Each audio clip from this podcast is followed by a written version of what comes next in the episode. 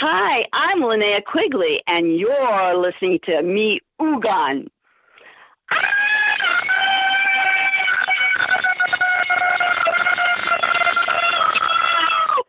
Ja, liebe Hörer, wie ihr vielleicht mitbekommen habt, geht es heute nicht um einen Media Google Hupf oder sonst irgendwas. Nein, das war unser lieber Gast, unser Stargast, den wir gerne ankündigen, Miss Linnea Quigley, die krampfhaft versucht hat, ein deutsches Wort auszusprechen. Ähm, Welches niemand aussprechen Das möchte. niemand aussprechen möchte, obwohl sie in ihren Filmen ja äh, durchaus ähnliche Rollen äh, gespielt hat, ohne dass wir das jetzt böse meinen. Also das ist ja, das ist eine Dame des leicht bekleideten Films, würde ich sagen, ohne in die Erotikschiene abzudriften. Ja, aber wir sind ja auch dabei. Ähm, ich bin der Christian. Ich bin der Viktor. Und, Und boah, wir freuen uns einfach, dass wir die Chance hatten, mit solch einer Horror-Ikone zu sprechen. Einige da draußen kennen wahrscheinlich gar nicht Linie Quigley. Ich hoffe, ich spreche den Namen richtig aus. Ich bin mir nicht mal sicher. Wir haben sie mit Miss Quigley angesprochen und sie hat äh, uns nicht korrigiert. Also ja, also war ich ganz dankbar. Ähm, eine Frau, die mich wahrscheinlich auch geprägt hat in meinem Filmgeschmack, weil ich habe viele ihrer sehr trashigen Filme, muss man einfach sagen. Äh, weil sie ist ja in der B-Horrorwelt einfach zu Hause schon immer gewesen. Ähm, die haben mich durch meine Jugend gebracht und darüber reden wir heute. Ähm, ja, bei, bei, bei mir war es nicht mehr ganz die, äh, also es war auch die Jugend, aber da war die Jugend von Miss Quickly schon etwas weiter fortgeschritten, weil wir natürlich verstehen. Nein, nein, also das habe ich ihre Filme gesehen. Ja, ja, ich, ich, ich, ich, äh, ich auch, ne? Aber äh, wir, wir so, liegen ja so weit auseinander. Bei dir war Miss Quickly ja noch äh, brandaktuell, als du die Filme gesehen hast. Bei mir war ja, die, schon. Die Filme waren neu. Ja, und bei mir war es schon, die waren schon kultig, die Filme, als ich die gesehen habe. Ne? Ja? ja? klar. Ähm, dazu müssen wir sagen, Linnea Quigley, die äh, 1958 äh, geboren ist, ist deswegen auch kürzlich, rechnet mal aus, äh, 60 geworden. Happy Birthday noch einmal. Ja, Happy Birthday. Ähm, Am 27. Mai war's. Genau, am 27. Mai. Wir haben also kurz äh, darauf mit ihr gesprochen. Das war ein wirklich herziges, tolles Telefoninterview. Ähm, ihr werdet heute noch einiges davon hören. Ja, definitiv. Also sie hat sich wirklich Zeit genommen, hat geduldig unsere blöden Fragen ertragen. Und, und ja. Ähm, wir haben uns auch ein paar Filme von ihr angeguckt, äh, der eine mehr, der andere weniger und wollen auf ein paar Highlights aus ihrer Karriere, weil es gibt wirklich ein paar, also für, für Fans des B-Movies äh, gibt es dort einige Highlights, nicht nur im Horrorbereich. Also wir haben noch ein paar andere Tipps. Ähm, seid gespannt.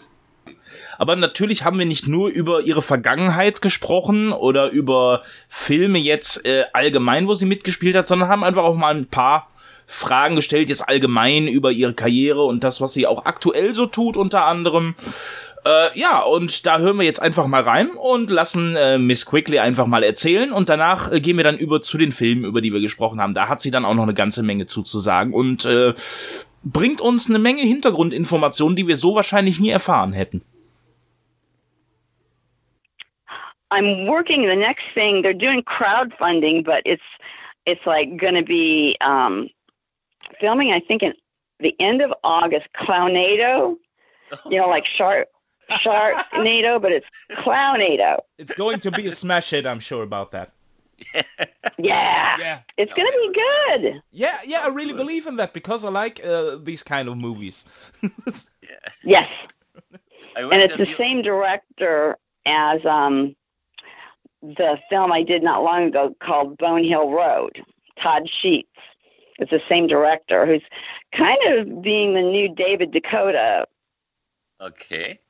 Then there's also mentioned in, on the IMDb uh, 86 Zombies. It's a TV series, or is that not true? Some of them I don't know. I don't know. Maybe they I said I'll do it, ah, okay. and they're I don't know. Some of them people say, "Oh, you're doing this," and I go, "What is that?"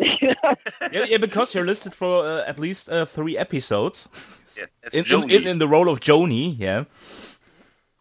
Really? and it's called what? Maybe your agent knows uh, what we're talking about here. So. Yeah, I'd like to know because that's weird. okay, so uh, I have no idea. We're spreading rumors that... here, I think. Yes. yeah. yeah, I think so. A lot of times people you know, want to get a movie started. Oh, can we use your name? And yeah, okay. And, you know, they're trying to get funding and all that stuff. I'm waiting that Grindhouse Nightmares comes out here in Germany with uh, oh Michael Madsen and Patrick Burgeon in it. That's right. Um, I think that's the one that is from the UK, right? Yeah. I know my stuff is shot, but now it has to be incorporated probably when I go over there in October. So, so, so it will be definitely. Uh, uh, you're definitely in there in that movie, yeah. So we we, yes. we can watch it yes. and and and uh, be happy that we see you on the screen there. Yeah. Okay. Oh, thank you. No, uh, uh, I I have another question. Uh, no, we're talking about these movies you made in the past and um, the classics, um, but one question that always interests me is how did you get started? How did you get involved in making movies? Was it that you wanted to uh, go for an acting career, or was it more a coincidence? I think it was a coincidence because there was no way I ever thought that I could act because I was so so shy. There, that was like you know the furthest thing because I I had never done a play or done this or done that. I was too scared. I wouldn't speak up. You know, I turned red if they called on me. So it was like kind of a coincidence. It was something I wanted to do. And they say on the other side of fear is um, success. Yeah. And so I kind of remembered that. Okay, go through your fear because me, you know, I got a taste of it being an extra and I said, "Oh, okay. You know what? I'm going to I'm going to fight my fear." Yes. You know, the different, you know, things that you have like right now I'm uh, doing my own uh, documentary called Extras. Okay. And I've shot like, oh my gosh, a hundred some or more people for it. And it's all about like the life of an extra. Some that make it, some that don't. Some that like will say, you know, I had this scene with um uh like Jack Nicholson and like, you know, I go by him and I nod. Now they cut that out of the movie, but you know, it's like they think that that was like a big part or that they're standing next to an actor like they're really special Ah, okay. Because of that. Ja, äh, die gute Linia äh, ist seit 1975 im Filmgeschäft tätig, damals noch an kleinen Rollen, äh, äh, wo sie meistens gar nicht in den Abspänen genannt wurde. Der, der erste wirklich nennenswerte Eintrag ist für Fans hier wahrscheinlich äh, eine kleine Rolle in Tourist Trap. Ja. Den wir uns jetzt nicht nochmal extra angeguckt haben, aber Tourist Trap war so das erste Mal, dass sie im Genre so richtig auftauchte, in der Rolle einer Puppe. Das darf man sagen. Äh, Den Film habe ich damals als Sonntagsklassiker mal gebracht. Ja, der ist auch wirklich äh, ein schöner, ein schöner B-Film aus den späten 70ern. Also so richtig schön schmutziger Horror. Hat so ein bisschen Atmosphäre wie Texas Chainsaw, nur ohne dabei in dieses Terrorgenre abzugleiten. Also es ist so ein es ist ein billig runtergekurbelter, dreckiger kleiner Film über, über einen bekloppten Besitzer eines Puppenkabinetts, kann man sagen. Mhm. Ne? Und äh, wer ihn nicht gesehen hat, also wenn ihr auf so Filme steht, wie zum Beispiel auch House of Wax oder sowas, ich rede jetzt nicht von der Paris Hilton Variante, sondern äh, schon vom Original. Also wenn ihr so, so, so Horrorfilme mögt, die nicht allzu hart sind, aber die eine, eine, eine klassische Gruselatmosphäre haben. Da würde ich Tourist Trap irgendwo einordnen. Dann war sie 81, war sie in Graduation Day dabei. Den kennen manche Slasher-Fans bestimmt auch. Der ist gar nicht mal so doll. Äh, das hast du jetzt nett ausgedrückt. Der ist relativ öde. Das, äh, der war immer für mich interessant, weil da eben Linnea Quigley kurz mitspielt und Christopher George, den man ja zum Beispiel aus äh, Ein Zombie am Glockenseil kennt aber das, der Film war leider nix. Äh, sie, sie taucht auch irgendwo wahrscheinlich oben ohne in Cheech und Chongs heiße Träume auf. Höchstwahrscheinlich oben ohne, ja. ja. Und auch in Jetzt raucht äh, gar nicht, jetzt raucht gar nichts mehr. Ja, da, ist da, sie, äh, da ist sie als blond in Spa. Wahrscheinlich im Bikini. Ja, sie wird ja. sicherlich oben ohne gewesen Oben ohne oder im Bikini. Im Bikini war sie oft unterwegs, ja. Sie war auch oft ganz nackt unterwegs. Ja, ja, stimmt auch wieder, ja. Ein weiterer Eintrag 1983 ist auch äh, ein Videothekenhauer rausgekommen. Young Warriors mit Richard Roundtree. Ich muss gestehen, und Ernest Borgnine. Ich muss gestehen, äh, ich habe den gar nicht mehr auf dem Zettel. Nee, ich Sag, auch nicht. Also, ja? der Titel sagt mir aber sofort was, aber. Ne? Und da spielt sie als Ginger mit. Aber wie gesagt, wir konnten nicht alle ihre mittlerweile über 150 Einträge auf IMDb sichten. Aber Young Warriors ist so ein 80er, früh 80er Jahre, scheint ein Endzeit-Actionfilm zu sein. Da äh, werde ich nochmal ein Auge drauf werfen und vielleicht nochmal reviewen demnächst. Aber äh, 84 kam Savage Street mit Linda Blair, ein äh, Rape and Revenge Thriller von 1984. Kam zu der Zeit hin und wieder vor. Meine, man sieht rot, hatte diese Thematik. Ähm, Frau mit der 45er Magnum hatten wir zu der Zeit äh, und noch so ein paar andere Dinge. Ähm, und Savage Street ist so die B-Variante und da spielt Linnea Quickly erstaunlicherweise das schüchterne Mädchen, die kleine Schwester die dann allerdings auch irgendwann überfallen wird. Ihr werden die Klamotten vom Leib gerissen und sie wird vergewaltigt. Woraufhin Linda Blair loszieht und äh, die bösen Jungs äh, abknallt. Äh, der macht Spaß. Ja, ich kann mich dunkel an, an Savage Streets erinnern. Ich weiß, dass ich den damals aus der Videotheke mitgenommen habe. Äh, und mir auf eins dieser Supermarkt äh, kopiert habe. Das weiß ich noch über den Film. Ich weiß aber gar nicht, ob der Uncut war damals in Deutschland. Weiß ich nicht, aber mittlerweile ist er Uncut in Deutschland, den gibt es nämlich. Ja, und ich muss sagen, ich fand Linda Blair noch nie attraktiv, auch in dem Film nicht. Nö, aber es ist ja ein Rachefilm, das ist mir doch egal. Ja, ihr dafür haben wir Linnea Quickly, die, die damals wirklich äh, der, der Traum eines, eines äh, jungen Mannes war ja, sie sah immer so ein bisschen fertig aus und das fand ich immer ganz geil. also 83 fand ich jetzt noch nicht geil, weil 83 war ich acht Jahre alt. Da habe ich noch nichts von ihr gesehen, noch keinen der Filme. Ähm,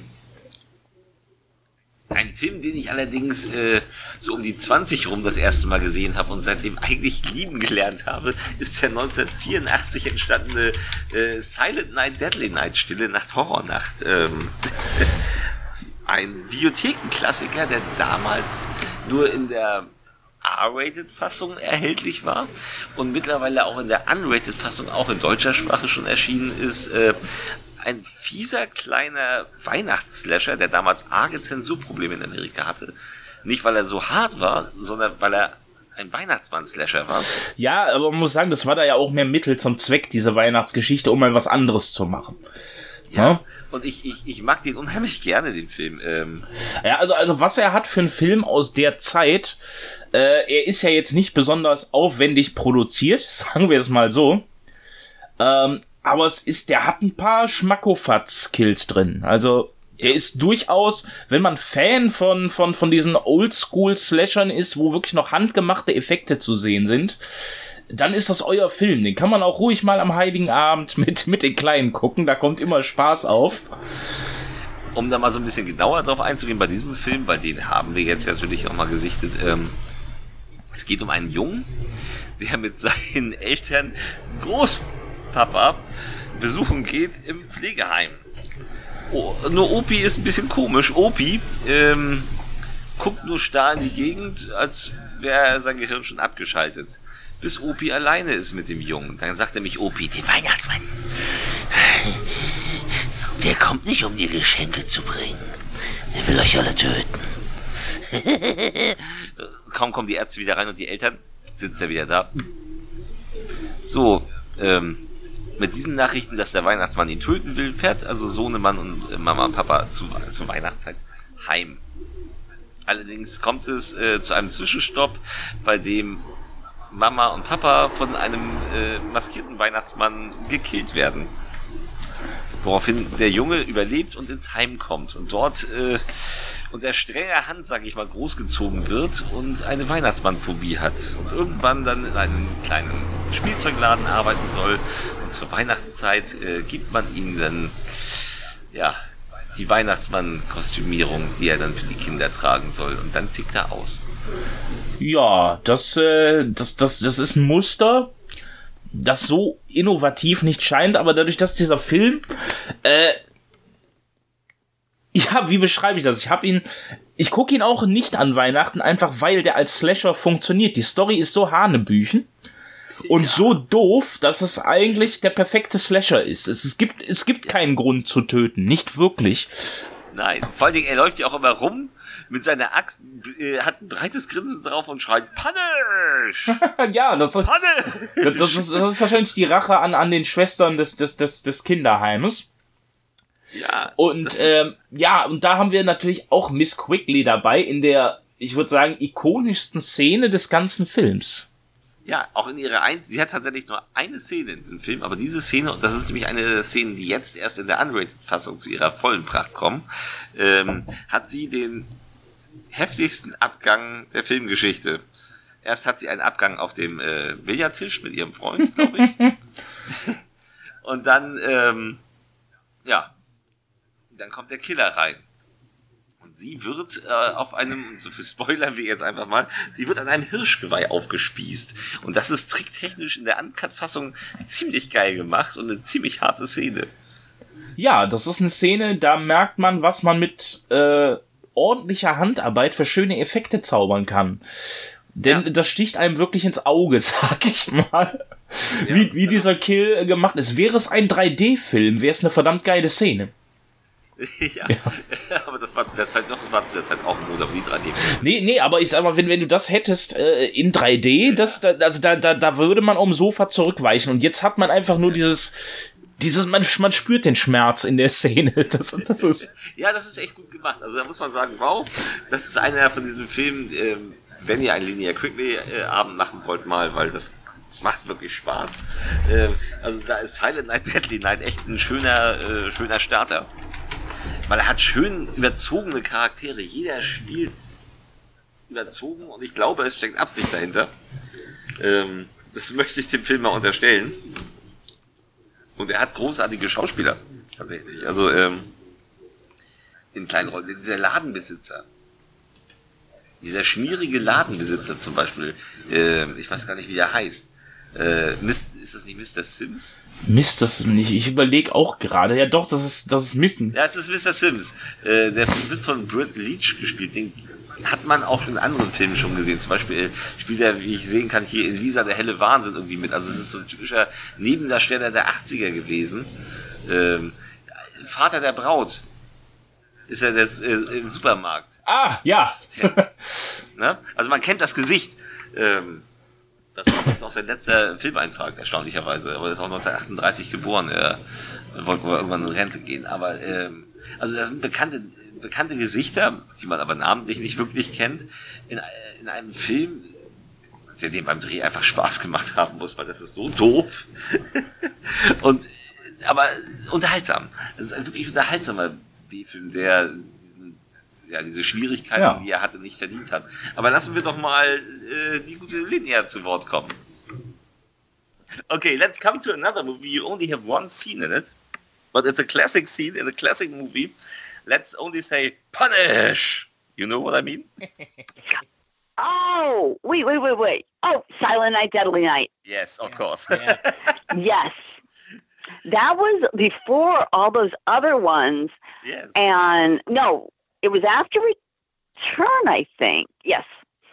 And I remember we shot in Utah and they put us up in these really cheap hotels and they didn't have the do not disturb because again we were shooting nights. So I was looking for, you know, because I wanted to sleep during the day, a do not disturb sign.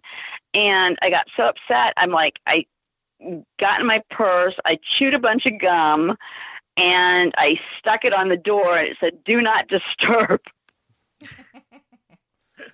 Because I was like, how are they going to know not to disturb me?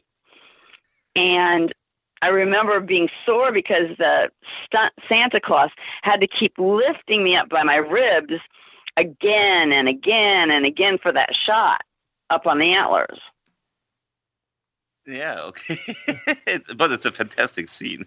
yeah, sounds... His arms must have been tired too. S- sounds like fun. Yeah. Yeah. yeah. A good workout. but, but it's, I, I think it's the most memorable scene in the whole movie. I found out there was a big, big ruckus when um, somebody called me. I was in Mexico doing Treasure of the Moon Co- Goddess with um, Don Calfa. Yeah. And they said, oh my gosh, there's an uproar with this film. And I couldn't understand why. Because it was just a regular, to me, slasher film. Yeah. yeah. And, you know, then they said, well, mother saw it and da da da da. And I said, I still don't understand it or anything. So it's like, you know, I didn't get it. Ja, ich glaube, hier hat man auch gehört, wie viel Spaß äh, Linnea an ihren eigenen Film hat, jetzt, wenn sie darüber erzählt. Und äh, sie ist sich schon äh, dem Kult bewusst, den sie unter Genre-Fans ausgelöst hat. Aber, wo wir jetzt gerade bei Kult sind, jetzt kommen wir wohl zur bekanntesten Rolle. Ähm, das ist äh, der Film mit dem unsäglich dummen deutschen Titel Verdammt die Zombies kommen. ähm, der als äh, ja kultige Horror-Comedy eigentlich in die Geschichtsbücher der, der Fans eingegangen ist. Das ist Return of the Living Dead aus dem Jahre 1985 unter der Regie von Dan O'Bannon entstanden. Ja, worum geht's natürlich in Return of the Living Dead? Wer es nicht weiß, also es beginnt damit, dass wir äh, ja zwei Vollidioten sehen, die mit einem Fass rumhantieren, in dem sich äh, die Chemikalie 2.4.5 Trioxin befindet. Und äh, nicht nur die ist da drin, sondern auch ein lebender Toter. So, und jetzt geht natürlich dieses Fass auf und ähm, das ganze Zeug verbreitet sich überall.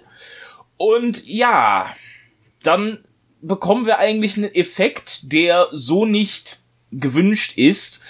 Ähm, weil die Zombies, die wir hier haben, die sind, äh, ja, äh, wie soll man sagen, Super-Zombies, Intelligenzbestien, Zombies. Äh, sie sind eigentlich nur halbtot, wenn man so möchte. Ähm, sind dabei, ja, ziemlich fies. Wie, wie, wie soll ich es beschreiben? Die Zombies sind, wie beschreibe ich diese Zombies? Es ist, es ist nicht, es ist, es ist nicht Zombie, es ist nicht Mensch, es ist was dazwischen. Ja, und sie haben un unglaublichen Hunger auf Gehirn. Brains, ja. Brains. Brains. ja, allein damit hat der Film schon gewonnen, weil es gibt dann eben einen, es gibt einen Zombie, der sieht so unglaublich tricktechnisch schon so geil, weil er sieht irgendwo zwischen total ekelhaft, mit total verfaultem Fleisch und total lustig dabei aus, weil er hat was Muppethaftes dabei. Und der kommt um die Ecke und brüllt dann Brains oder halt Gehirn, wenn man die deutsche Fassung nimmt. ähm, und der ist unglaublich geil. Ja, aber, aber ich meine, die Story ist ja eigentlich so, so zehn kleine Negerlein-Prinzip. Es, ist, es kommen immer mehr Leute mit diesen Zombies in Kontakt. Mal freiwillig, mal unfreiwillig, wenn man so möchte. Also, ja. ne, und dann verbreitet sich diese Seuche und dann haben wir diese Gruppe von Punks, die zweifelhaft versucht zu überleben. Warum es ausgerechnet ja. Punks sind, weiß ich nicht, aber für das Feeling des Films ist das optimal, weil, weil den Film kannst ja. du zu keiner Minute ernst nehmen. Nee, absolut nicht. Und Linnea Quigley ist hier in ihrer absoluten Kultrolle. Ich muss auch sagen, sie ist, sie, das, sie ist verdammt heiß in dem Film. Oh ja, oh. sie hat eine, eine, eine Rothaarperücke auf, die wohl auch sehr schwer anzubringen war. Ähm, und sie hat eben, äh, ja, sie ist Trash. Und Trash ist der durchgeknallteste Punk von den allen. Und sie, äh, ja, sie hat auch einen Traum, von dem sie erzählt, was, was, sie, was sie erregt. Und das ist von mehreren Männern gefressen zu werden. Äh, der Wunsch wird sie dann irgendwann übrigens erfüllt. Aber, aber, aber sie genießt es wenigstens. Ja, ja. Und davor tanzt sie erstmal nackt auf dem Friedhof. Das ist schon, äh, das ist eine Kult. Def de definitiv, äh, definitiv. Ne? Und äh, ja, also ich meine, im Prinzip schaukelt es sich immer weiter hoch. Die Gruppe der Punks wird natürlich auch dezimiert, schließt sich dann mit ein paar Überlebenden noch zusammen zwischendurch. Äh, und das Ganze endet eigentlich äh, in einem. Ja, nicht Spoiler, nee, in, nicht es endet in einem Desaster, kann man sagen.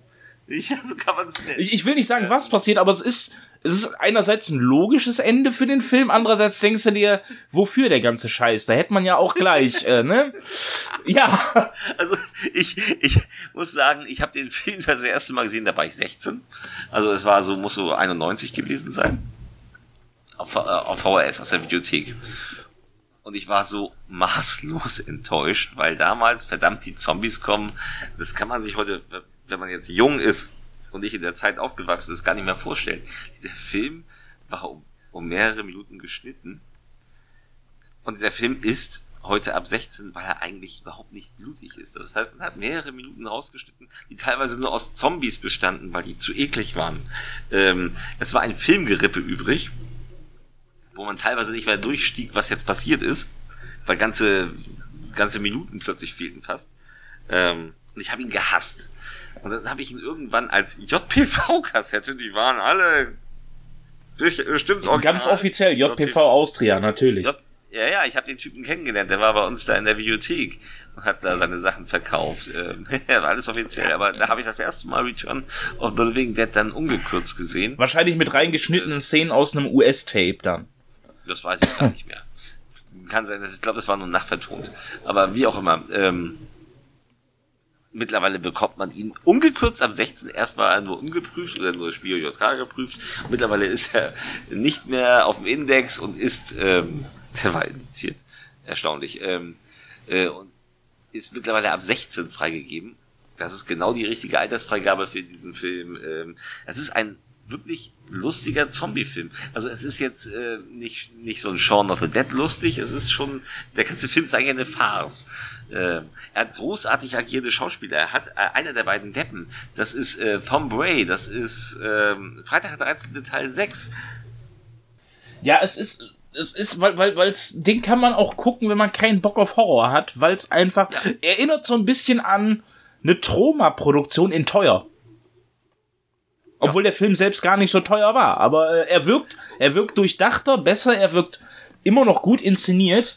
Äh, etwas, das leider die Fortsetzung nicht mehr halten konnten, die deutlich, schle deutlich schlechter waren. Äh, das mündete dann in Teil 4 und 5, über die wir komplett den Mantel äh, des Schweigens breiten wollen. ja, Rave to the Grave und so ein Blödsinn. Ähm, ja. Nee, aber das ist ein Film, äh, den kann man sich heute noch angucken, einfach weil er so locker mit einem typischen 80er Jahre Horror-Thema umgeht. Ja, also so, so ein Humor, um mal ein, ein kleines Beispiel zu bringen. Es gibt eine Szene, in der kommt ein Krankenwagen angefahren und die Krankenwagenfahrer steigen aus und werden sofort von der Horde Zombies gefressen. und dann kommt ein Zombie und geht ans Funkgerät vom Krankenwagen und sagt, send more paramedics. so, also die bestellen sich hier Buffet. Das ist großartig. Das ist so ähnlich, als ja. wären sie, ihr könnt sich auch Pizza, als wären, als wären wir Pizzaservice anrufen. Ähm, äh, also wer so einen Humor gut findet und ähm, eine verdammt heiße Linear Quickly sehen möchte, also uh, der ist bei Return of the Living Dead, verdammt, die Zombies kommen, super aufgehoben. Aber auch hier haben wir Miss Quickly ja mal ein wenig ausgehorcht. tell about uh, Return of the Living Dead. What do you remember about this movie? I remember Return of the Living Dead. I was like so happy to get it. And um, at first I thought Dan was a little strange, but then I got used to his idiosyncrasies, you know, his, his kind of like uh, ways, you know, that were different. And I understood that he was just trying to make the movie like he saw it in his head. Yeah.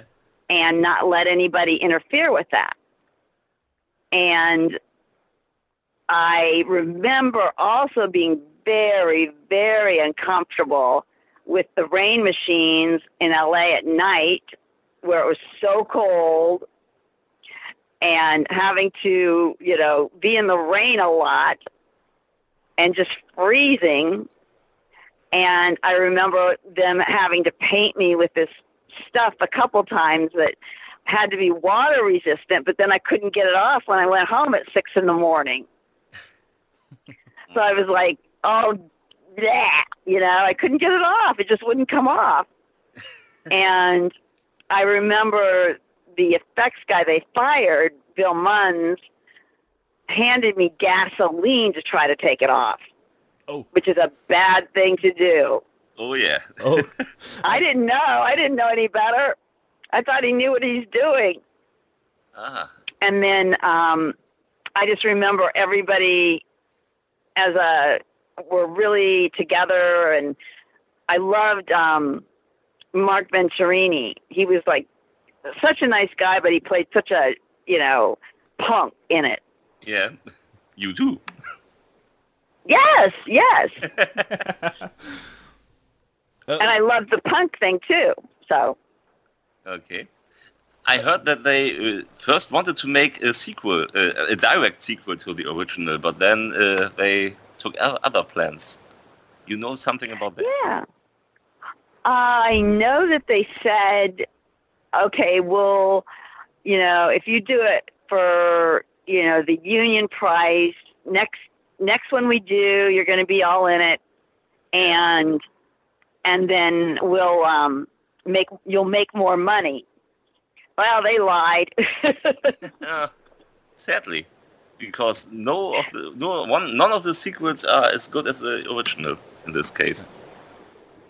Well, that's true for most movies too. The original one is the best. So, und jetzt machen wir einen Zweijahressprung und gehen ins Jahr 1987. Und zwar kommen wir zu Creep Zone, wie er bei uns heißt, oder im Original. Und äh, ich glaube, es gibt auch deutsche Veröffentlichungen, wo er so heißt, nämlich Creepozoids. Ähm, ein Monster-Horrorfilm, in dem Linnea Quigley die Hauptrolle spielen darf. Yay! Von David de Cotto. Also wir haben ja einen Endzeitfilm, in dem äh, eine Trupp Soldaten bestehend aus so zwei coolen Typen, einem Hans-Wurst-Typen äh, und zwei Frauen, darunter eben eine Linear Quigley, die äh, ständig schmutzig ist erstmal.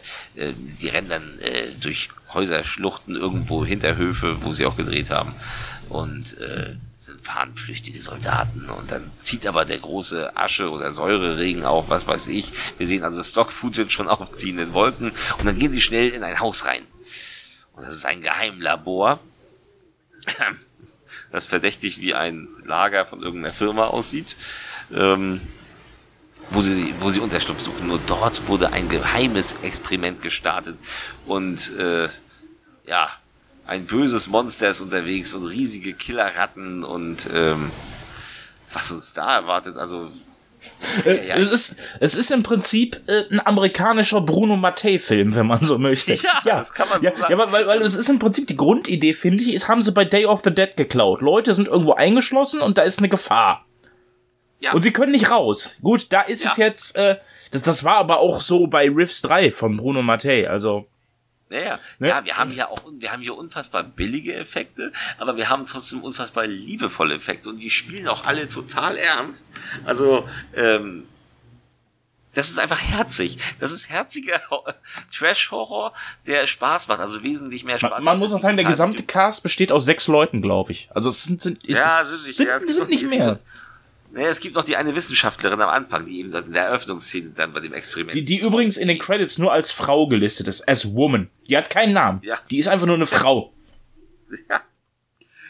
Man, man muss aber auch also, sagen, ähm, Lob an, an Linnea Quigleys Partnerin äh, Ashlyn Gear, die auch sehr süß war. Ja, aber die zieht sich nicht aus, die blöde Kuh. Ja, gut, das würde man heutzutage auch nicht mehr wollen, glaube ich, aber. Nein, aber damals. Natürlich, aber ich meine, wenn Linnea in einem Film ist, wer zieht Hallo? sich dann wohl aus? Naja, alle. ja. David Couture-Film. Hallo, eigentlich ja. alle, aber nein, die ja. hat sich schwer gestellt. Aber äh, ja, das ist einfach ein Film, den, den, den musst du gesehen haben, um den zu glauben. Das ist, äh, ja. Ich, ich meine, es ist noch nicht so schlimm wie mein Lieblingsfilm, auf den wir später noch kommen, aber äh, ne, aber äh, interessanter Fun Fact zu dem Film. Wusstest du, dass 1997 Fred Olin Ray ein Remake von Creepozoids gedreht hat? Nein, das Unter dem Titel Hybrid. Und ich habe Hybrid gesehen. Der hat jetzt fünf, sechs Schauspieler mehr. Okay. aber ist genauso scheiße, aber in einem positiven Sinne. also den, wow. den, den, den, werde ich dir mal äh, ausleihen, weil der lohnt sich, den habe ich auch hier. Der lohnt sich. Also gibt's auch ein Remake von, von Fred Olin Ray, was keine Qualitätssteigerung bedeuten muss. Ja. Okay. Ich bin aber ohne Linear, allerdings, muss man sagen. Das ist natürlich schade, aber das äh, ist dann zu verkraften. Ja, das ist. aber auch hier zu Creepozoids hat äh, Linear uns ein paar äh, Worte gesagt. Yesterday I watched uh, Creep Zone or Creepozoids. Oh my gosh. The first time in the, my life. Oh my gosh, with the rats, the yes, with rats and stuff. Oh my god. that was so funny. that was really funny because my mom, I, I had her come on the set and she like, like me is afraid of rats. Okay. And she like was like, oh my God, it looks so real. You know, it, it was just funny to see her reaction because it, it didn't look real, but it had it when it was like going up my back or something. And I thought it was cute. Ja, und dann kommen wir zu einem Film äh, aus dem Jahr 1988 der zu einem meiner Lieblingsfilme mit ihr zählt. Und das wird wahrscheinlich kaum jemand da draußen nachvollziehen können. Also allen Leuten, denen ich das sage, guckt euch den mal an. Der ist prima. Die hassen mich hinterher aus irgendwelchen Gründen, die ich nicht verstehe. Ich habe das auch ähm, Linear gesagt. Ähm, da hören wir jetzt als erstes mal rein, bevor wir zu dem Film kommen. Ja. Uh, you know, it's just a silly, fun movie. And we had to wait like to the bowling alley close like at 10 o'clock at night or 9. I think it was 9 at night or 10 and then we could go in and shoot there. That way we got a better deal. So we had to wait till all the bowlers left and then we'd go in and shoot. Okay, So so it's it's playing at night, and you are working at night. It's, uh... Yeah, we were working all night long till the morning until yeah. the bowlers started coming back in again. That's so they got a good price on it. It's the same like Dawn of the Dead, where they uh, filmed at night in the supermarket. But, oh, I didn't know that. Ja, was äh, gibt es zu ähm, Beast You? wie Sorority Babes in the Slimeball Bowl-O-Rama im Original viel geiler heißt. Ähm, ich meine, ganz ehrlich, was für ein Titel. Übrigens, äh, Regie, wie konnte es anders sein? David de oh.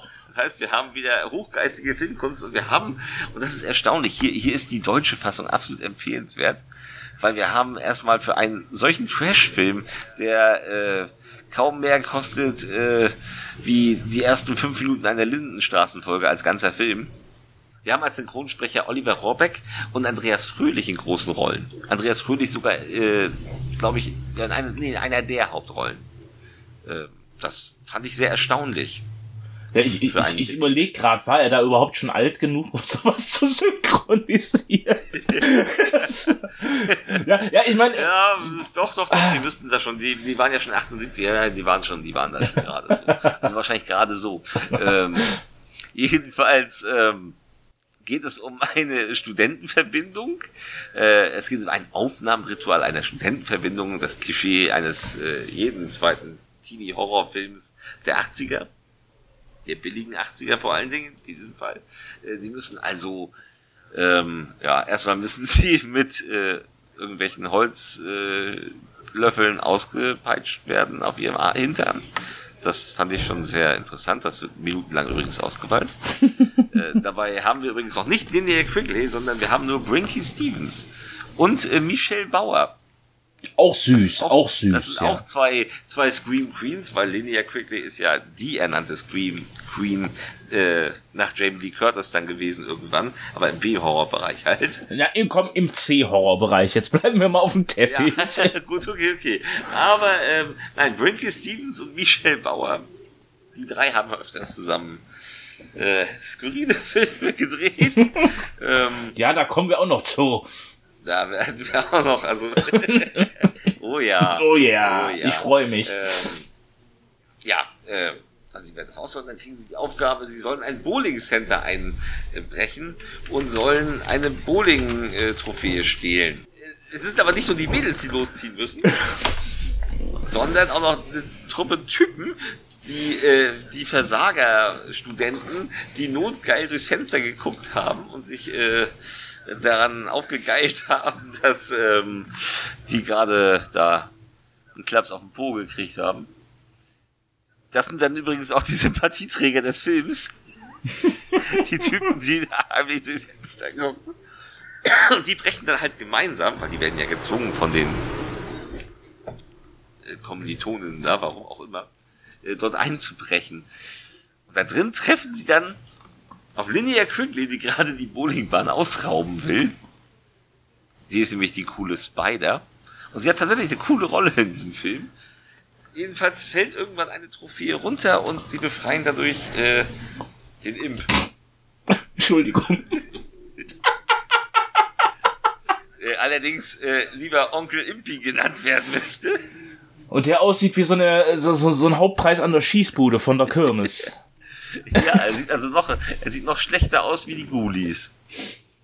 ähm, aber er ist ein sprücheklopfender Bösewicht der eigentlich nur Scheiße redet. Ist aber sehr sympathisch ja. dabei eigentlich. Ja, er ist sehr sympathisch. Und das ist der Bösewicht. Und er bringt so nacheinander, er, es erinnert so ein bisschen irgendwie eine Mischung aus äh, billig Wishmaster, wobei das waren die späteren Wishmaster ja auch, und ähm, ähm, der Leprechaun. Oh ja. Das, das ist so, das ist so ein bisschen diese Art Film. Und wir haben eben die Spider und dann haben wir noch so einen anderen Typen, äh, und zwar gespielt von Andrews Jones. Irgendwie, keine Ahnung, spielte der auch. Äh, ach so, das war. Aha, der war später der, der Rick in Nightmare on Elm Street 4. Aha. Der, der, der Karate. Karate Rick. Junge. Der, genau. Ja. Das war der. Ähm, die kämpfen dann gegen den Imp und äh, ja. Heidewitzka. Was für ein Trashfilm. Ja, es, ist, es war natürlich irgendwo äh, so, so, so ein Cash-Vehikel, weil diese ganzen Viecher, die Gremlins äh, und äh, hier Critters und so, das hatte ja alles so Erfolg und wir kennen ja einen äh, David Ducotto, der dann einfach hingeht und sagt, das kann ich besser, nur ohne Geld. Ja, das konnte er. Das, das, das äh, konnte er, aber, aber der, der, der macht auch unheimlich Spaß, der Film. Das ist natürlich jetzt nichts für die, für die, für die High-Class-Kinogucker. Also die werden sich übergeben, wenn die den Film sehen. Ja, natürlich. Das ist, das ist ein Film, den muss man sich mit mehreren Leuten und ganz, ganz viel Alkohol angucken. Natürlich. Also nüchtern wird man merken, das ist kein guter Film. Aber wenn man getrunken hat, ist der klasse. Und für jeden blöden Spruch im Film einen trinken. Ja, das kann man äh, einen, also da bist du aber, ich meine, der Film ist ja nicht besonders lang. Nein. Ne? Aber, aber dann, dann schaffst du nur die Hälfte, wenn du für jeden blöden Spruch einen trinkst. Jetzt äh, kommen wir zu einem wirklich grandiosen Regisseur, den ich eben schon mal am Rande erwähnt habe. Ein Meister vor dem Herrn, ein Virtuose des Kameraspiels. Äh, und der hat im Jahre 1988 einen Film gebracht, in dem Linnea Quigley auch mal wieder eine Hauptrolle spielt. Äh, da äh, neben äh, John Henry Richardson eine Rolle spielt. John Henry Richardson kann man kennen, wenn man ihn sieht. Also der hat eigentlich in X B-Filmen mitgespielt und hatte auch immer wieder äh, Auftritte in TV-Serien. Äh, was richtig Bekanntes kann ich euch jetzt leider nicht nennen von ihm. Äh, aber wenn ihr ihn seht, äh, der Evil Spawn fiele mir ein. Hat ihn jemand gesehen? Ich weiß gerade nicht, wie der deutsche Titel war. Evil Spawn hieß der. Das war auch so ein B-Film mit, äh, mit, es war ein Sci-Fi-Horror mit Mikroben, die aus dem Weltraum auf die Erde zurückkommen. Den hast du bestimmt mal gesehen zu der Videothekenzeit. Der kam bestimmt irgendwie. aber da hieß, er, da hieß er bestimmt nicht Evil Spawn. Nein, er kam bestimmt mal von VPS oder so ein Dreck. Die haben doch immer sowas auf den Markt geschmissen. Nein, aber hier geht es jetzt um äh, meinen Lieblingsfilm mit Linnea Quigley. Äh, das ist Hollywood Chainsaw Hookers. Ähm, Ja, ich, ich, ja, ich nenne den deutschen Titel noch, keine Panik.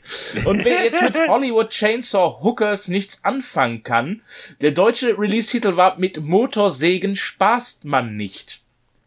Ähm, ja. Ähm, wer, wer, jetzt denkt, dass das klingt nach einer total geilen äh, Familienkomödie oder so, äh, nein. Oh, oh. Also Hollywood Chainsaw Hookers möchte in erster Linie ein Detektivfilm sein der so ein bisschen äh, ja ins Horrorgenre abrutscht. Und zwar geht es darum, dass äh, ein Privatdetektiv, ein ziemlich erfolgloser Privatdetektiv, Jack Chandler, der kurz vor der Pleite steht, äh, den lukrativen Auftrag von einer sehr attraktiven Dame bekommt, ihre Tochter zu suchen, Samantha. Samantha ist in den Fängen, vermutlich in den Fängen einer Sekte gelandet, von denen man noch nicht ganz genau weiß, was sie eigentlich tun. Und ja, natürlich findet er Samantha irgendwann. Das gefällt aber den Sektenmitgliedern nicht so ganz und dann schicken sie ihre heißesten Miezen los, um Jack Chandler ein bisschen zu umgarnen was auch teilweise gelingt. Äh, ab und an äh, gibt es dann noch Freie, die von Nutten mit einer Kettensäge zerhackt werden. Das wird jetzt also das, das muss man wirklich so erzählen. Das passiert wirklich so, das denke ich mir nicht aus. Man, man sieht immer wieder zusammenhangslose Sexszenen, in denen Leute dann mit Kettensägen kleingesägt werden. Und es stellt sich raus, dass das halt genau diese Sekte ist. Die Sekte äh, betet einen alten ägyptischen Kult an, der die Leute verflucht und dazu zwingt, mit Kettensägen auf Leute loszugehen das Ziel der Sekte wird dabei nicht ganz klar, aber geleitet wird diese Sekte von niemand anderem als Gunnar Leatherface Hansen, der hier mal ohne Maske auftritt und eigentlich viel zu nett aussieht für die Rolle. ja. Ähm, ja, und, und es läuft im Prinzip darauf hinaus, äh, dass Samantha und äh, Jack sich ineinander verlieben irgendwo, wobei natürlich irgendwie Samantha als 16-Jährige viel zu jung ist für diesen. Das, aber das ist ein Fred Olin Ray Film. Okay, ich reg mich nicht drüber auf. ähm, es gibt natürlich viele Titten zu sehen. Es gibt eine nett bunt bemalte Linnea Quigley, die am Ende natürlich in diesen Fängen dieser Sekte ist und kontrolliert wird und dann Jack töten will. Aber die Liebe ist stärker und bam Sie machen diesen. Du darfst aber nicht vergessen, dass nicht nur Linear damit ist, dabei ist. Ich mal. wollte jetzt gerade gleich noch drauf. Bauer. Ja, ja, Michelle Bauer ist auch dabei. Ja. Und sehr zeigefreudig auch wieder. Da, da, in dem Film sind sie Gott sei Dank Nein. alle zeigefreudig. Aber der, der Film, der hat halt auch das Flair. Als Detektivfilm könnte der eine Zeit lang funktionieren, weil der ist gar nicht so mies über viele Strecken im ja. Film. Und dann, und dann fliegen die Körperteile. Und dann fliegen die Körperteile, aber die fliegen auch nicht, nicht toll inszeniert. Eigentlich spritzt nur Blut Nein. durch den Raum. Und dann fliegen so Plastikkörperteile durchs Bild. Und immer, ja, und immer sieht man halbnackte Weiber mit einer extrem großen Kettensäge in der Hand. Äh, ja gut, am Ende läuft's darauf hinaus, natürlich tritt Jack gegen die Sekte an, aber kann er die Liebe von Samantha zurückgewinnen und siegt das Gute? Das werde ich nicht verraten. Ein Film für die ganze Familie. Da, da freut sich auch die Freundin. Da freut sich. Weil es ja eine Liebesgeschichte. Wird die Liebe siegen. Ja, also, also da weiß man wirklich, aber, aber man muss auch sagen, äh, Fred Olden Ray ist eigentlich ein cooler Typ. Äh, zumindest, ich habe die amerikanische DVD des Films. Ja. Und da ist ein langes Vorwort von ihm drauf und er erzählt, wie der Film zustande gekommen ist und äh, was er sich dabei gedacht hat und wie toll das war, mit so vielen Titten im Bild zu drehen und, und, und er ist ja so ein Typ, er hat das auch sehr selbstironisch inszeniert, aber wer noch mehr darüber erzählen kann, ist Linnea, die äh, mir zu dem Film einige Fragen beantworten konnte. Oh, oh, let me do that one. That's my yeah, okay, favorite okay, okay, movie. That's my favorite movie. uh, yeah. Which one? Uh, Hollywood Chainsaw Hookers. Oh, I love that one too. Yes, that was movie. so fun. Yeah. And how was it uh, shooting with uh, Fred Olen Ray? I mean, he's a strange guy. We all know yes. that. But he's one of my favorite yes. directors when it comes down to B movies. And uh, oh wow! And what I like about that movie is you you, you are so you have so much screen time in that movie, but you have not many things to say. You, you you do not talk very much, but you're very present in that movie. We see you all the time, mostly with uh, minor clothing on your body, uh, and we get a lot. Yes.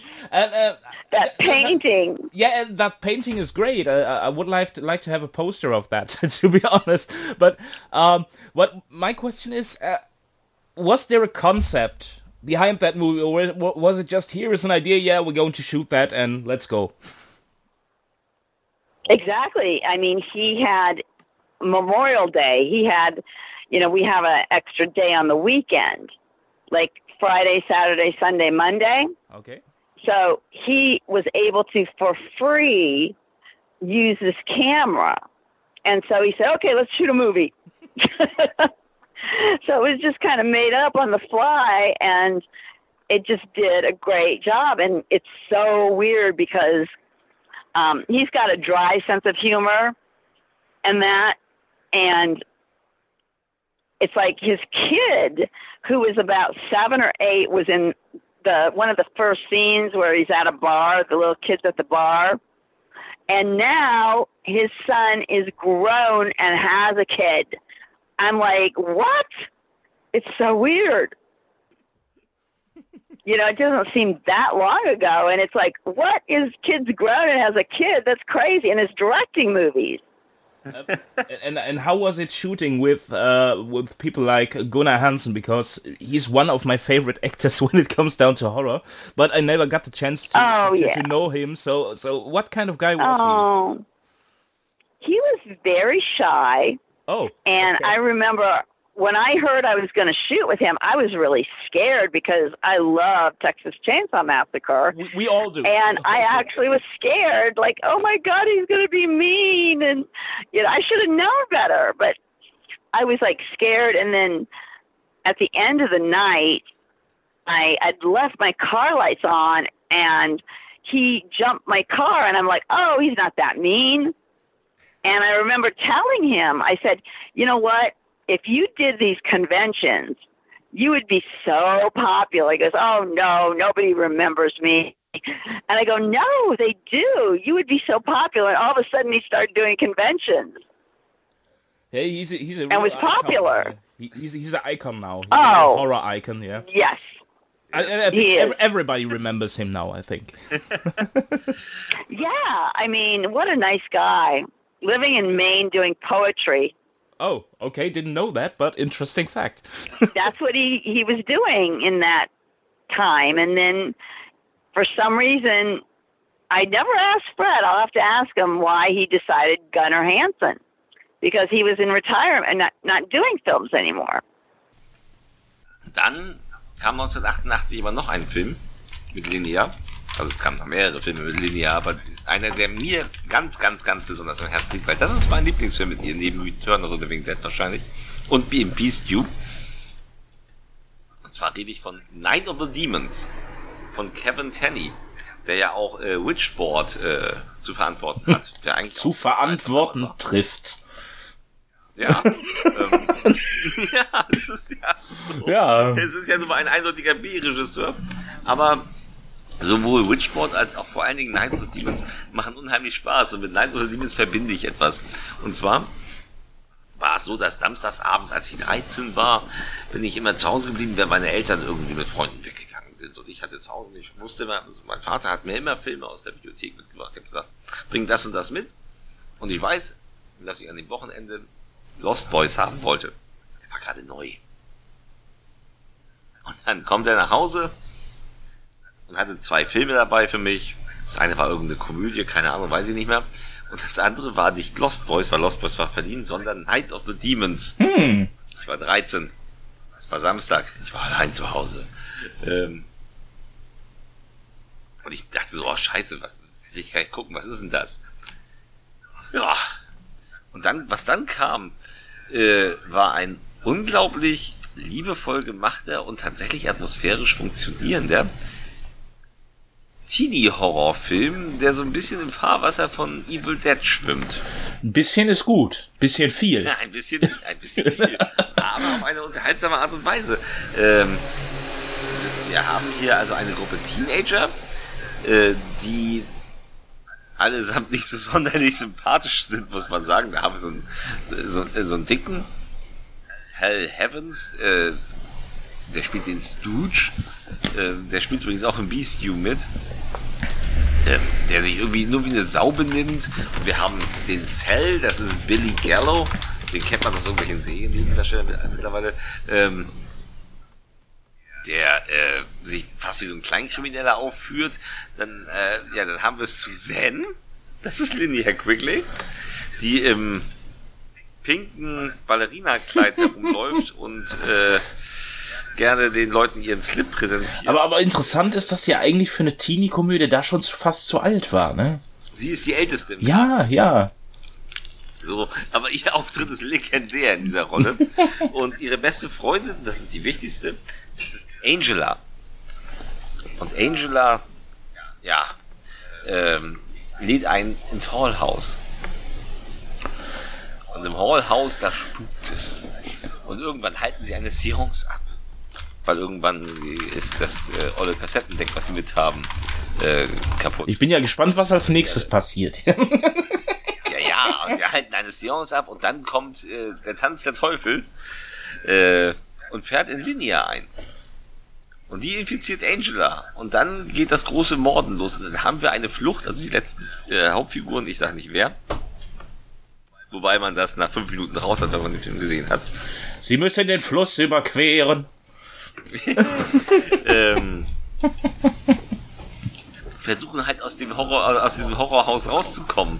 Äh, und das Ganze ist, ist natürlich ungemein trashig, aber es hat hervorragende äh, Masken. Wir haben hier Steve Johnson und wir haben einen legendären, wir haben also zwei legendäre Effekte. Der eine war damals, als ich 13 war, geschnitten. Äh, das ist nämlich, wenn die, äh, wenn die infizierte Suzanne oder die besessene Suzanne einen Typen die Augen ausdrückt beim Sex. Oh ja, das, das tut weh beim Hingucken. Das äh, war damals äh, gekürzt um das Wesentliche. Man wusste allerdings, was passierte. Aber ist dir mal aufgefallen, dass dem Typen in der Szene Blut aus der Nase läuft, während sie in die Augen drückt? Das ist eigentlich Blödsinn. Ich, ja, aber es sieht trotzdem gut aus. Also es ist, es ja. ist ein guter Effekt. Und es gibt eben diesen Wahnsinnseffekt kurz davor, in der Lydia Quigley ein Lippenstift, sich mit Lippenstift bemalt an einigen Körperstellen und diesen Lippenstift dann auf ja nicht ganz herkömmliche Art und Weise entsorgt. Hm, hm, hm, deine Lieblingsszene, ne? Ja, ja, sie drückt ihn sich in die Brustwarze. Das ist auch schön gemacht, muss ich sagen. Das ist wirklich, das ist ein knaller Effekt. Das sieht wirklich klasse aus. Ähm, nein, also wir haben einen sehr düsteren Horrorfilm. Wir haben natürlich einen trashigen Teenie-Horrorfilm, aber ey, ich war 13. Ich war total geflasht von diesem Film. Ich finde ihn heute auch immer noch ähm, mit seinem Zeichentrick-Vorspann, den er hat und seiner äh, billigen Synthesizer-Musik. Ähm, ich finde ihn immer noch richtig gut. Ja. Der ist, nein, der ist, der ist ja nicht schlecht. Das, das, also es ist keine, es ist jetzt kein Top Ten Film der B-Filme bei mir. Äh, aber was ich dem Film zugute halten muss, er wirkt schon fast wie eine Persiflage auf diese, die, diese Tanz der Teufel Geschichte. Weil der Film nimmt sich ja irgendwie doch nicht so ernst. Ich weiß nicht, also mir kam es zumindest so vor, als würde der Film äh, zu keiner Minute ein böser Horrorfilm sein wollen. Nö. Sondern eher, ähm, wie soll ich sagen? Der ist halt einfach billig produziert, von vorne bis hinten, hat aber dabei, äh, einen meiner Lieblingscharaktere, muss ich sagen, ist Stooge. Und wenn Stooge besessen ist, dann ist das so ein potthässlicher Vogel. Aber, aber, aber die Maske sieht so geil aus. Es sieht so, es ist, Stooge ist ein, ich sag mal, Stooge ist ein fettes Schwein, der nachher auch aussieht wie ein fettes Schwein. Und Stooge ist ja so ein bisschen so dieser typische, wie soll ich ihn beschreiben? Weil jeder hatte mal auf der Schule so einen hässlichen Kerl, der sich aber für den König der Welt gehalten hat, ne? Ja, und, und, das ist so ein bisschen Stooge. Ja. Also und, und als Dämon ist er dann auch noch so ein Arschloch. so. Aber der Film, also der Film funktioniert. Ja, ja, es ist, es ist, äh, es ist unterhaltsam. Ist, also wie jeder Film, ja. den wir heute besprochen haben, ist dieser Film unterhaltsam. Ich meine, jetzt werden viele da draußen natürlich denken immer, was labert ihr für eine Scheiße? Ich habe die Filme gesehen, die sind furchtbar. Nein, Nein ihr seid einfach nur in der falschen Zeit aufgewachsen, Leute. Das ist, das, das, das waren wirklich so Filme. Ich weiß nicht, wie du gesagt hast, die haben Mutter und Vater irgendwann mal aus der Videothek angeschleppt. und dann hast du die reingeschmissen und äh, ein Kultfilm war geboren irgendwie. Ja, ja natürlich. Äh, also Night of the Demons, äh, wie gesagt, ich liebe ihn bis heute und gucke ihn auch immer wieder gerne und ich finde ja. ihn auch wesentlich besser als das Remake, in dem sie auch auftaucht. Aber ich habe sie auch. Na, immerhin sind die Fortsetzungen brauchbar. Ja. Aber ohne linear. Ja, und das habe ich, äh, das habe ich angeprangert und da hören wir mal rein. Well, I remember I I didn't want to go on the interview, like um for all these different reasons because I, you know, in in Hollywood they say, oh, you're too old, da da da da da, because I was about twenty five, I want to say, or yeah. something. And I kept telling my manager, no, I'm not going to go do it. I'm not going to go try out because they'll just say I'm too old. And he and my manager kept saying, no, they really want to see you. And no, no. And so I finally went and they just gave it to me and I was like in shock. You know, right there, they're like, okay, you know, and I didn't have to really read for it or anything. And it was so great because I hate reading for stuff. I don't do good at that. Okay. And and as I remember Kevin Tenney having a great sense of humor when we were filming, which he still has. And I remember just everybody, you know, really wanting it to be good and and you know, we were doing something cutting edge with these demons and and I remember like the younger ones that were like 18 or 19 were bothering me so much because they were so immature. You know, they were just like, oh, you're running around the place. And I, you know, I, and then of course I had I was smitten with a, a makeup effects guy there, Steve Johnson. Yes. So that made going to work nice. yeah, I remember the lipstick scene. Yes. Oh my God, he was hard to like work with because he's like, ah, no, no, no, do it this way, do it that way. Yeah, but it's it's a fantastic effect uh, still today, I think. And uh, I know it. but what I don't understand, when you watch the original movie, uh, why did they uh, tell everyone that Angela is the uh, main demon? It's Suzanne. Suzanne is the first one getting infected. Yes, I was the first to get the get demonized. Yes. or we could have been like two demons, you know, share the, you know, share the lead of demons. Like I'd be the the silly boy crazy demon and should be the mean and and dancing demon. Yeah. I think that's the best part of the original. These two demons, they they're great. Yeah, you're right. You are missing in the sequence. You are only in the remake for a couple of seconds. A couple seconds, yes. Yes. A couple sadly, seconds. Sadly, I, I hope then the. I know. I hope that you would uh, I, and, and kill the the main actress. It'd be fun if they did a Night of the Demons Returns or something like that. Yeah. And then they conjure up, like in Hull House, the demons of the past or something. Mm. And then I can come back, and all the people that were demons can come back, and you know Angela, and it would be fun. Ja. Und wenn ihr dachtet, äh, dass Night of the Demons ein geiler Film ist, dann kommt ein Film, mit dem habe ich äh, den Victor äh, und auch den Zocki damals mhm. sehr gefehlt und nicht nur den, noch jemand anderen, nicht wahr? Äh, und zwar ein Film, der irrtümlicherweise bei der IMDb als Explosion der Leidenschaften eingetragen ist, was Blödsinn ist, weil der Film heißt in Deutschland genauso wie in den USA Nightmare Sisters. Und ratet mal, von wem der Film ist. der Film ist von wem? Und dazu muss ich was sagen, und zwar ähm, Sorority Girls in the Slime, Babes in the Slime Ball, Dingsbums, Orama, Tülüt. Beach Babe, Bowling Babes. War, war halt fertig gedreht. Und äh, David Couture hat es erstaunlicherweise bei solch tollen Effekten geschafft, den Film noch wesentlich günstiger zu produzieren als geplant. es war also noch ein bisschen Geld übrig. Und äh, man hatte noch vier Dreh Drehtage Zeit.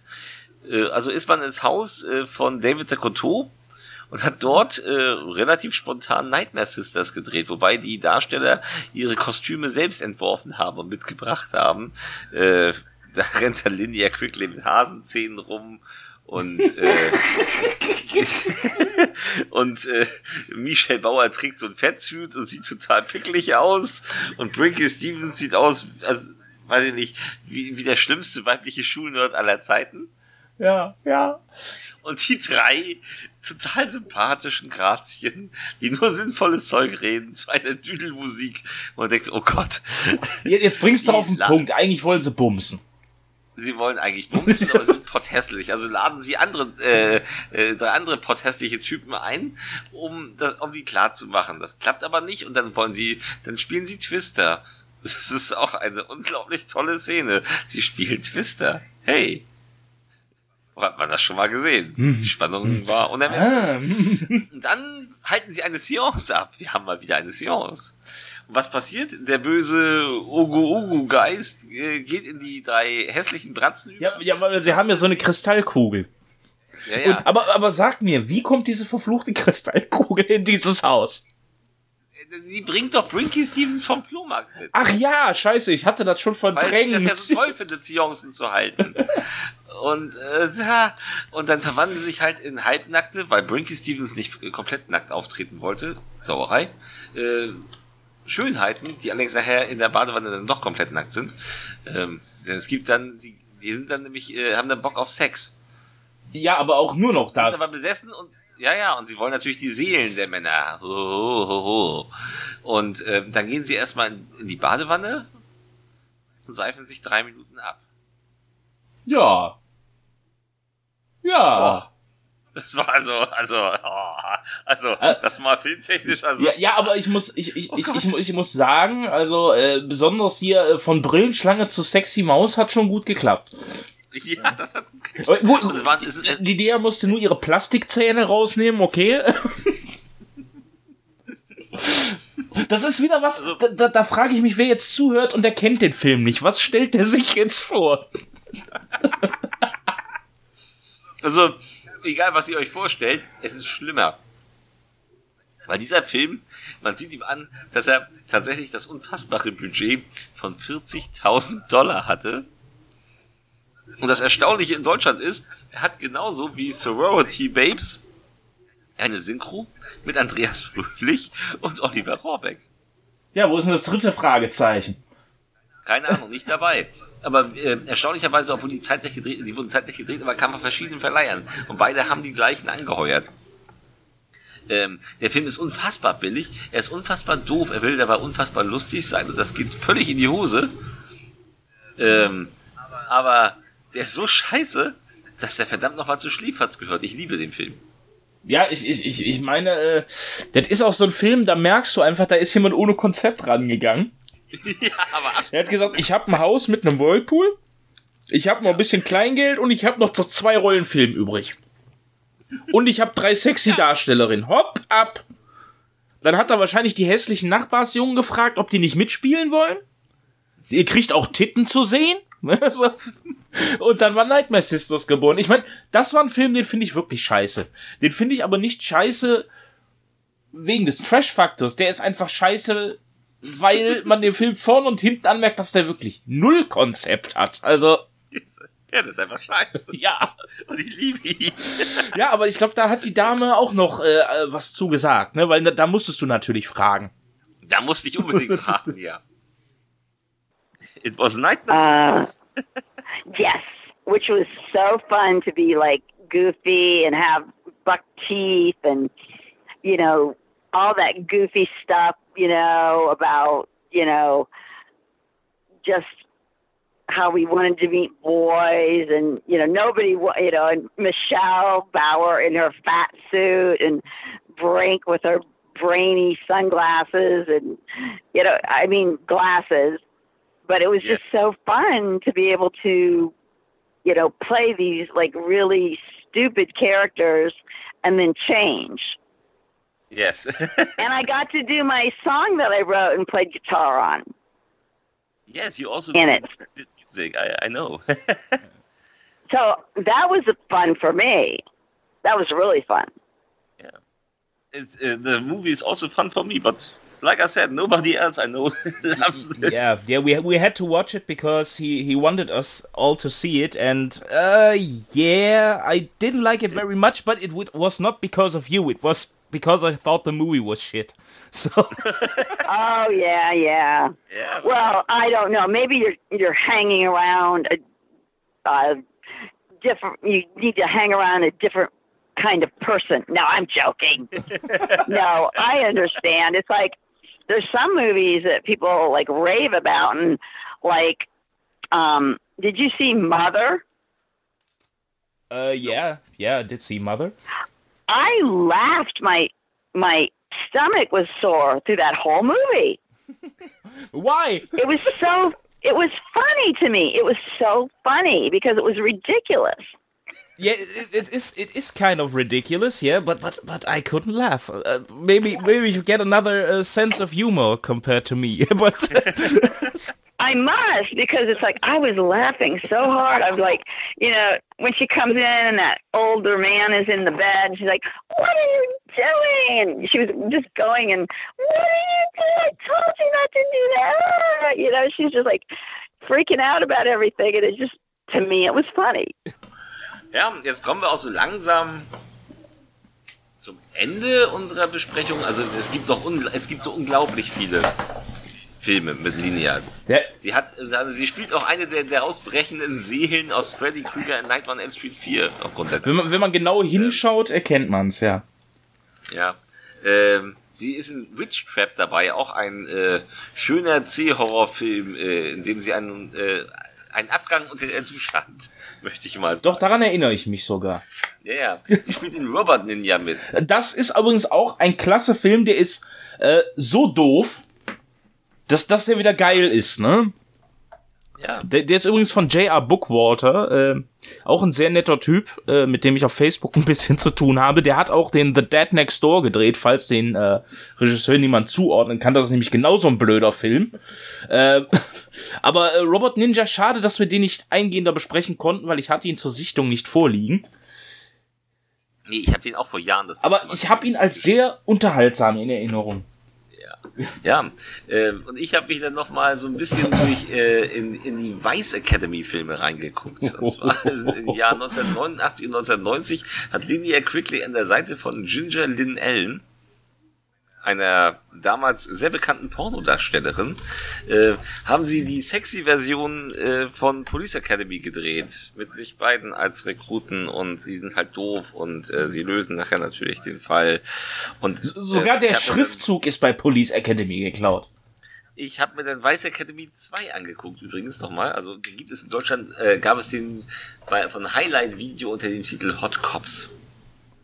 Kam Vice Academy raus. Klingt und, total äh, klasse. Heidewitzka, da haben sie dann ihren ersten Außeneinsatz, so wie damals bei Police Academy im zweiten Teil, die ihren ersten Außeneinsatz haben. Und ähm, sie machen alles falsch und es sind alles so ho ho ho anzügliche Witzchen und Heidewitzka, alles ist ganz billig und äh, auch ein, ein Fest für Trash-Fans. Aber da muss man schon einen starken Magen haben, um, um diesen Humor durchzuhalten. Ähm, Ninja ist danach auch ausgestiegen. Äh, die weiteren Teile kamen dann bei uns unter den Titel Straps Academy 1 bis 3 oder so ähnlich raus. Aber ähm, nein, das ist auch so ein Film mit mehreren und ganz viel Alkohol. Ist Vice Academy auch ganz lustig, aber er ist eigentlich natürlich ziemlich schlecht. Aber wir haben auch Linear dazu ein paar Worte sagen lassen. I know, and they wanted to, they wanted me for the third one, and I said no, and then because at that time I was kind of moving on to wanted to do some other things, and then they kept offering more money and I go, why didn't I do that at the beginning? Like play, you know, like, oh, I'm not going to do it. And then I would have got more money. the more I protested, the more they wanted me. So I think the director got a little mad at me about that, but, but those were fun. Those were fun because it's the first time I've acted without looking at an actor because he had us standing in a line and, you know, like, so they could get all of us in the in the shot. And it was just really weird to shoot like that. Wir haben was ganz Wichtiges vergessen. Ja. Im Jahr 1990 kam ein ähm, ähm, Film Linear Quigleys Horror Work. Oh, ein, ein, ein Meisterwerk, ein Highlight. Ein Highlight, ja. ein völlig skurriler Film, äh, Film, Hust, Hust, äh, mit einer Laufzeit von einer Stunde, in der Linear Quigley Aerobic zwischen Zombies macht. Das ist schon sehr, sehr skurril, was wir da sehen. Und in den letzten 20 Minuten haben wir dann noch einen richtigen Horrorfilm mit drin. Ja, und weißt du, wer auch mit, wer, weißt du, wer auch mitspielt? In, in, in, in einer weiteren äh, größeren Rolle haben wir Cynthia Garris, die Frau von Mick Garris, dem Regisseur, der so gerne mit Stephen King zusammenarbeitet. Ah. Ja. Tja, ja. da siehst du mal. Hollywood ist ein Dorf. Äh, Nein, aber dieses Horror-Workout müsst ihr gesehen haben. Ich weiß gar nicht, gibt's das auf DVD? Bei uns zumindest nicht, ne? Nee, bei uns nicht, aber das, man kann es auf jeden Fall beziehen und das muss man mal gesehen haben. Das ist wirklich, das ist herrlich skurril. Ähm, ein herrlicher Abschluss im Jahr 1990. Äh, Linear Quigleys Horror Workout. Äh, Miss Quigley, was sagen Sie dazu? That was born on the set of Murder Weapon. Okay. Like Ken Hall, who's a writer and wrote a lot of stuff for David Dakota, and also he's a director, um, came to the set when we were doing Murder Weapon, and it was a scene where I take a mallet and I'm going up and down with it, you know, for the camera, up and down and up and down, and different ways of up and down. And so um, they got it, and I went back out of the set, and Ken said, "Oh my God, that's a workout." And then all of a sudden he said, "I've got an idea," and and it's like we start talking, and all of a sudden the idea of uh, that movie was born, and we were like, "Okay," you know, and we started doing it like the next week we got funding and we're doing it the next week and we did it in two days. Even with a lot of problems. Okay. And two days? It's hard i think. Oh i know. And we got thrown out of one location. Um, oh my god there's so many things. And we battled and we we made it through it and did it. Ja, also hier wollen wir unsere Reise mit Linnea auch schon fast beenden. Ja, es ist einfach so, in den 90ern hat sie weiter solche Filme gedreht, aber da ist, glaube ich, bei uns beiden das Interesse äh, für so. Sie ist in Pumpkinhead 2 noch dabei, muss man sagen. Den könnte man gesehen haben, 1993. Ja, das, äh, das, das Problem ist eben, dass die Filme später auch dann nicht mehr so bei uns erschienen sind. Sie hatten einen kurzen Auftritt in Bloody Mary, äh, eine Frau mit Biss. Den kennen so einige. Der war gar nicht, gar nicht mal so übel. Ja, da taucht sie ganz kurz als, als schreiende Krankenschwester auf. Äh, sie war in dem ganz furchtbaren Fatal Frames, von dem ich so viel äh, erhofft hatte. Äh, der war ganz furchtbar, der. Sie, sie hat auch in einem äh, Film namens Hollywood Cops mitgespielt. Nicht zu verwechseln mit dem guten Film Hollywood Cops, äh, der durchaus unterhaltsam war. Da gab es nochmal so ein Billigfilmchen, der sagt mir jetzt aber auch nichts. Also wenn ich mal, wenn wir uns die Filmografie mal anschauen. Ja, Kolobos kenne ich noch. Kolobos, äh, Kolobos war gar nicht der, der, der war äh, relativ spät für einen B-Film eigentlich. Also der hatte so diesen Stil der alten B-Filme. Ja. Äh, war aber äh, gar nicht so übel. Da hat sie noch mitgespielt. Stimmt, den habe ich sogar im Regal stehen. Sie hat, sie hat ja. unglaublich, also ihre, ihre Filmografie ist unglaublich. Also wenn man sich durchscrollt, es sind ganz, ganz viele Filme, aber das Problem ist, kaum einer von denen ist bei uns wirklich groß erschienen. Also ich weiß, dass dieser Rockville Slayer bei uns kam, aber ich habe ihn ehrlich ich gesagt. Ich glaube, der Spring Break Massacre ist bei uns auch erschienen, aber, ja, genau. aber ich habe ihn noch nicht gesehen, muss ich sagen, weil den lasse ich immer in der Grabbelkiste liegen, da bin ich ehrlich. Also ne, also ihre, ihre Hauptzeit war natürlich, wie gesagt, also bis in, bis in äh, die 80er, bis in Anfang 90er. Äh, aber sie ist immer noch da, sie dreht immer noch Filme und äh, sie hat ja auch erzählt, was sie demnächst bringt mit Clownado. Äh, da, da, da haben, wir, haben wir uns mal den Teaser angeschaut. Also das, das sieht so richtig schön nach billiger Scheiße aus. Da, da, ja, dagegen, ist, dagegen ist Sharknado ein Meisterwerk, wirklich. Ja. Aber es war wirklich, also es war toll mit ihr zu sprechen auch. Ähm, ich hoffe, dass sie mal irgendwann von ihm, vielleicht wird sie mal von Rob Zombie entdeckt, also dass er sagt, Mensch, die könnte doch mal jetzt Karen Blacks Rolle übernehmen. Ähm, ich muss auch sagen, also wirklich, wir hätten nie damit gerechnet, dass, äh, dass die Dame sich auch so viel Zeit für uns nimmt. Und, und, und, ja. und das ist, äh, das ist so einer dieser Leute. Ich meine, man sagt ja immer, man möchte den Star mal treffen oder möchte man mit dem sprechen. Und ich hätte nie damit gerechnet, mal die Chance zu kriegen, mit Linnea Quickly zu sprechen. ähm, das sind so Leute, die hast du gar nicht auf dem Zettel. Und dann bekommst du die Chance, einfach mal kackdreist wirklich anzufragen. Und dann sagen die auch noch, ja, wir sind dabei, wir machen das. Also das, äh, das war wirklich toll. Ich sag nochmal tausend Dank, äh, many thanks, Linear. Äh, Linear, I love you, I really love you. Ja, das ist äh, absolut tolle Frau, muss man sagen. Und ich wünsche ja auch, dass sie noch in vielen kleinen B-Filmchen mitspielt und ich wünsche aber auch mal eine größere Rolle irgendwie. Ja, ich sag ja, also, ne, Mr. Zombie, das wäre doch was für Sie.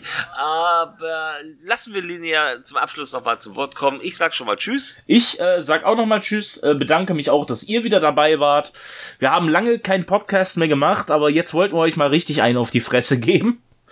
Äh, Demnächst ertauchen dann auch die bereits aufgezeichneten Vampir-Podcasts. Aber der hier war einfach wichtiger, ganz ehrlich. Ja, das musste jetzt. Ja, und, und ähm, wie gesagt, wir lassen euch jetzt mit Linnea alleine, die euch noch ein paar nette Worte zu sagen hat und äh, sagen bis zum nächsten Mal. Ja, und. Tschüss. Ja, vielen Dank und tschüss. Tschüss. I want to thank my vegan fans and keep not eating meat and protecting those animals that need it, which are all of them. I want to thank everybody, Matt and Jason and Justin and all these people, Scotty and all these people that have supported me in my career and my career coming now still where I'm playing a little bit different characters and listen to this podcast because it's very important. It'll warn you of an apocalypse or anything. Thank you.